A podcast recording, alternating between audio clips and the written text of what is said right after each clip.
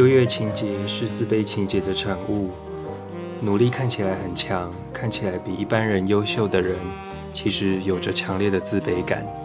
这是来自阿德勒的心理学讲义。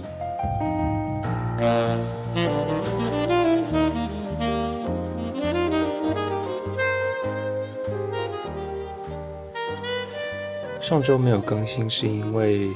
开学前有一些应对跟开学周的事情要忙。那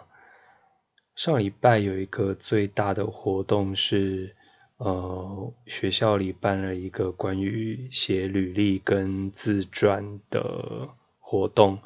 其实也不是写履历的活动啦，就是。呃，目前教学现场常常遇到的状况是，大部分学生不是为了来念某一个科系而考进这一所学校的，而是家长说希望你考一个大学，相对来说比较不那么讨厌这个科系，所以就填了这个志愿。这个其实会让老师有一点困扰，是觉得学生好像没有搞清楚来这个系是干嘛的，然后，呃，于是我们就不知道我们教学的程度要多深入，然后也不确定这个学生是不是会转系，那你会付出多少心力来来符合这些修课的呃评量标准呢？那很多状况是。学生会说：“老师，因为我要转系，所以可不可以你不要当我这样的 情形？”现在不不只是文学院的学生有这种情况，我相信很多很多科系的学生都会有这样的状况发生。所以，呃，所以办了一个就是自我探索的营队。那消极目的是至少让自己知道说自己。将来或自己的个性，想要成为怎样的人，适合成为怎样的人，然后你再往这个方面努力。那积极的目的就是，你如果都准备好了资料，那老师端我们这边就帮你想想，怎么样把一个履历做一个比较好的呈现。因为有时候你的资料未必跟你想要申请的。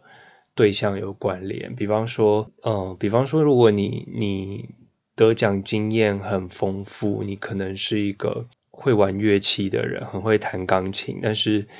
但是你申请的对象却是一间呃外商公司，或者是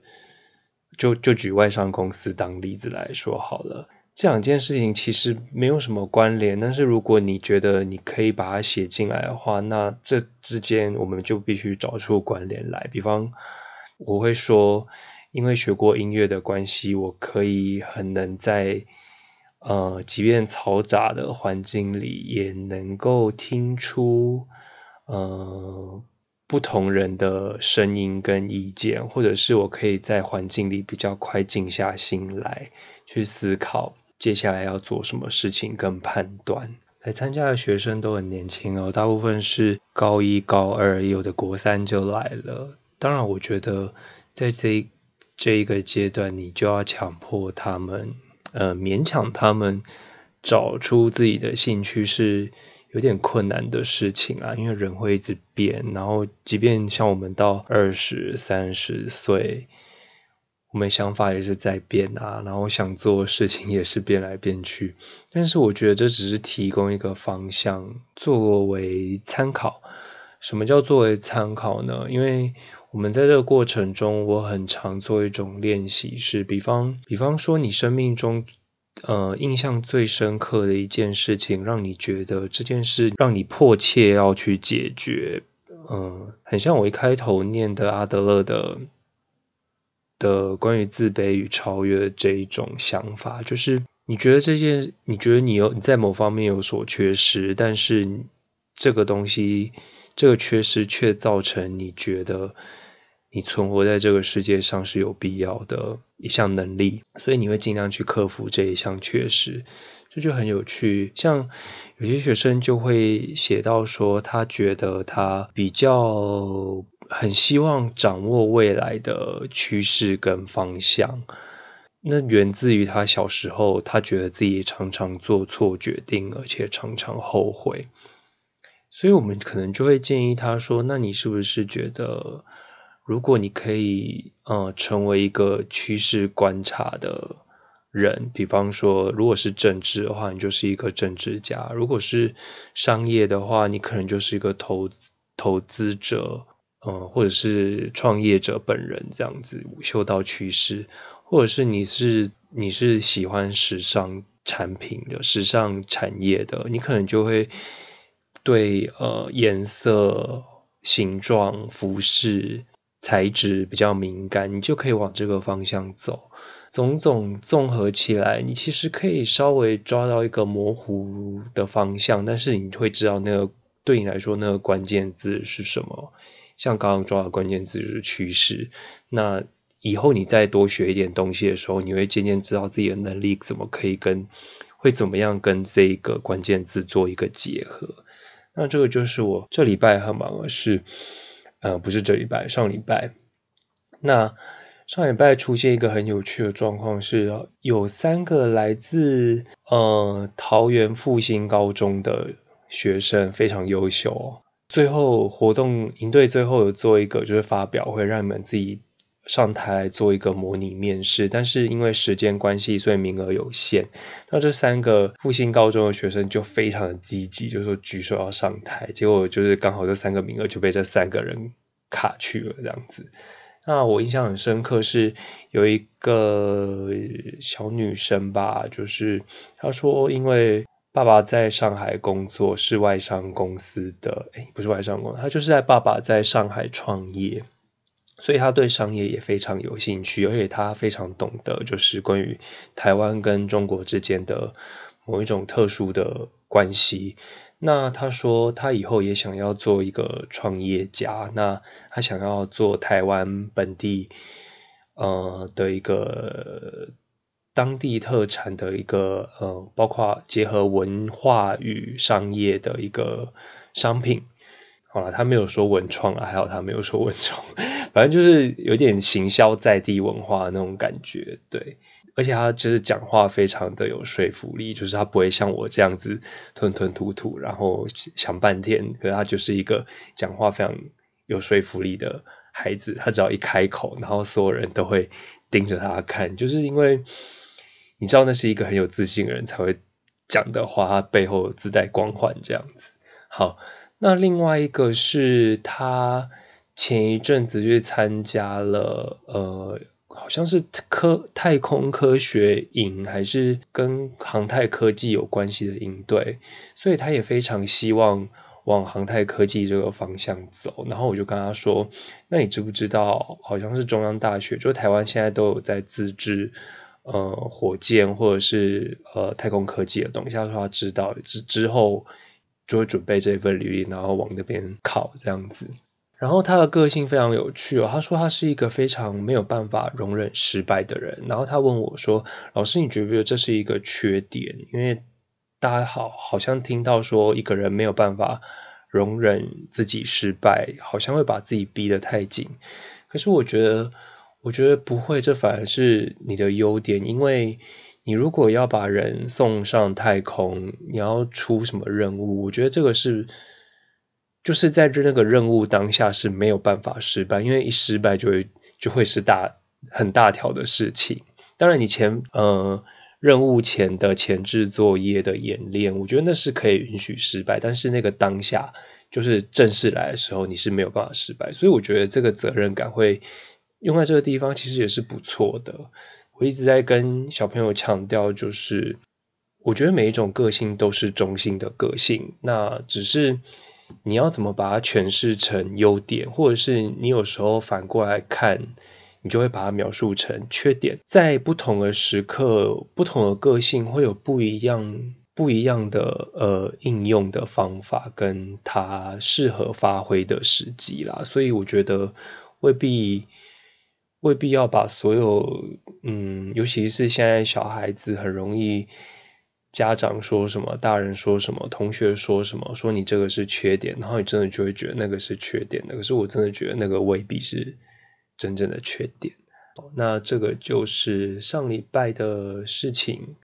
上礼拜还有另外一件事情，就是关于，嗯，因为四到七月到八月是很多文学奖征稿跟评选的时间，那我也参与了评审工作，但是我不能讲是哪一个啦。那关于文学奖这件事，其实就是可以讲一讲，因为上学期我带了一个学期的创作课，课后我跟学生说，嗯，就是尽量投稿，因为比如说。一个读者或是一个阅听者，他常常看某一个类型的东西，他一定非常熟悉，说那个类型做出来或写出来大概会是怎样，所以其实是很容易腻的。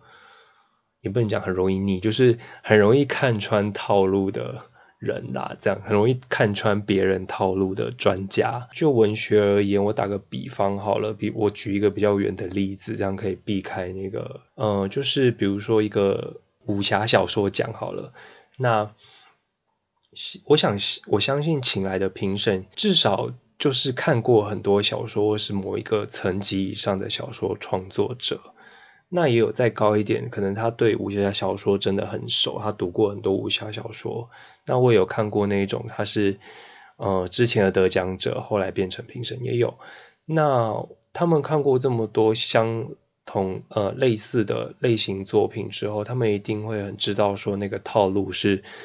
长怎样。所以你只要如果操作这个套路，你的技巧没有比别人好，或者是你谈的议题没有跟别人不一样，或者是你谈的一样，但是你不够深的话，我觉得这种作品就很容易被刷下来。因为我必须这样说，就是我觉得我觉得人都是。人都是喜新厌旧的一种人物，就是如果你你你的观点是新的，然后你谈论的深度广度是新的视野，你操作的手法是新的，你讲话的口气是新的的话，我觉得这个很容易让你抓呃，让你去抓住评审的或是读者的胃口，所以我会尽量鼓励学生说，你就多投稿吧，因为你们在。这个年纪，你们讲出来的东西一定是他们没有听过的。那你只要把它，呃，不一定是没有听过，但至少就是他观点可能会比较新一点，或者是你说出来的东西可能他们没有想过的事情。那我觉得，我觉得就不妨投稿看看吧。就是因为文学它是就是一个允许大家说话的一个场域。那你说的稍微好一点，然后你的观点新一点，我觉得很容易就。很容易就入围，至少入围某一个层级的奖项这样子。那即便没有没有入围或是没有得奖，我觉得那个都很像，像我一开始提到履历这件事，很像你还明明就还在工作，但是就是到处丢履历试水温，然后试试自己的身价在哪里。我觉得这个都是很宝贵的经验，所以不要放弃这样的经验。当然，但我觉得像如果是我的话，我觉得我可能现在。不太会去投文学奖了吧，除非生活迫切所需。因为其实对我来说，就是你去投稿文学奖，一定有你自己想要的一个东西，要么就是你想要知道自己的程度，你需要舞台，或是嗯，很实际来说，你需要钱，你就去投稿。我觉得这没有什么不对，但是对我来说，我觉得宁可把这些机会就是。给更需要的人吧，嗯，这样讲会很自大吗？应该也还好吧。我觉得就是给需要的人舞台、跟钱、奖金、跟成就感，嗯，这是我的想法。讲的越来越保守了。好，因为快要开学啊，就是我不知道各位，嗯，大部分应该都没有暑假。吧，但是我也想起来之前在报社工作的时候，就是快开学前都会有那种专栏，就是提醒小朋友说你现在。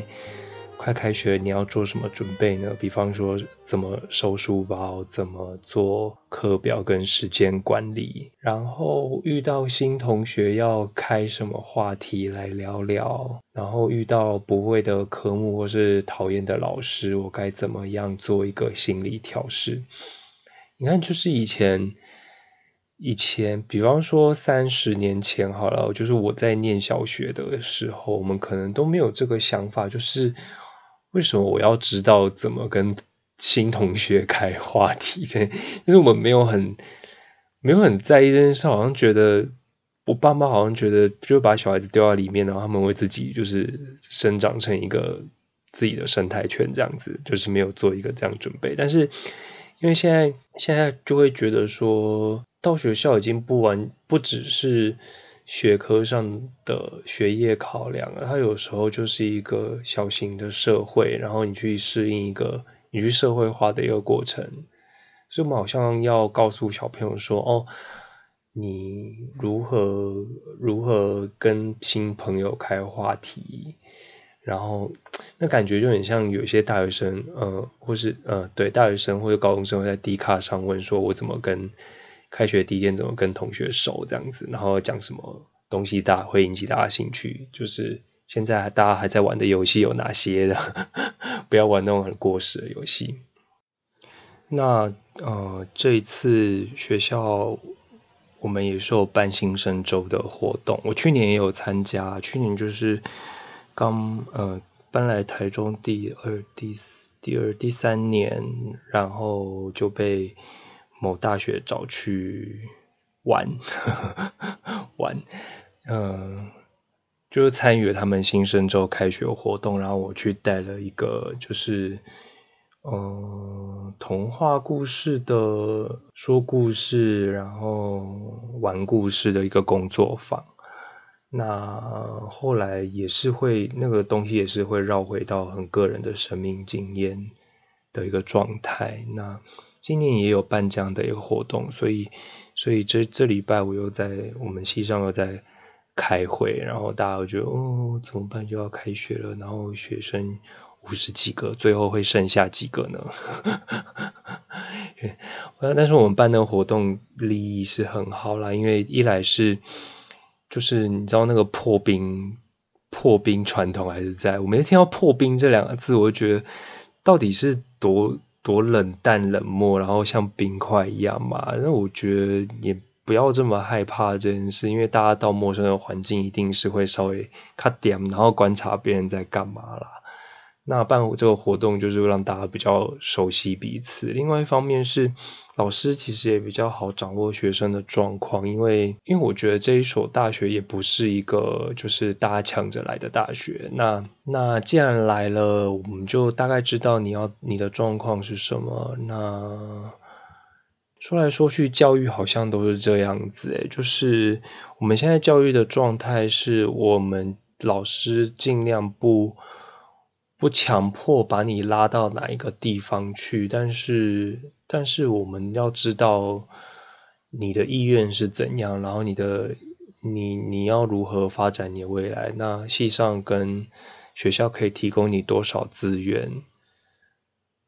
现在的教育方针大家都是这样啊，没有这么强迫，因为不是非常精英的那种学校，那就就可以这样子比较呃适性适才的搞。嗯，但是休课是另外一回事啦。我觉得休课就是，嗯，它有一定的游戏规则，所以在我，嗯，我每次都说，在我课堂上很难混，嗯，要读的东西很多是真的啦，但是就是，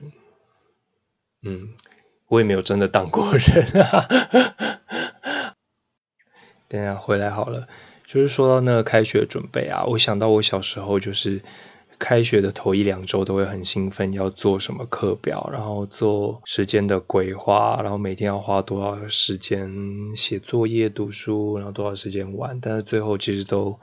啊，你也知道，规划就是规划就是规划，然后规则就是被不守规则的人用来打破的东西。不过我觉得那种期待感是很棒的一件事情，就是。你每一次一开学就觉得自己好像变成了一个新的人那样，我觉得这是从小到大，就是小一、小二、小三、小四、小五、小六，国一、国二、国三，高三、大学五年，研究所两年，哎，三年，然后这十几近二十年间，都有一种很棒的感觉，就是我好像重新活了二十几次，虽然二十几次最后下场都差不多。工作之后就比较没有那种重新活过来的感觉啦，就是因为工作之后好像已经练习惯按表操课，然后也没有那种很长的假期，就算有也只是一个礼拜这样。所以，如果你是一个喜新厌旧人的话，我我会建议你，就是你就做一个斜杠的人吧。想害死谁？闲聊时候总是没有注意到时间，好，因为但是这样听起来比较不像念稿比较好。好，那那还是下一个总结吧，就是。很多事情常常是中性的，它不好不坏，不褒不贬。那你如何描述它，就会决定你对这件事情的看法，或是你对这一个特质的看法。那祝福各位，缺点都变成优点吧。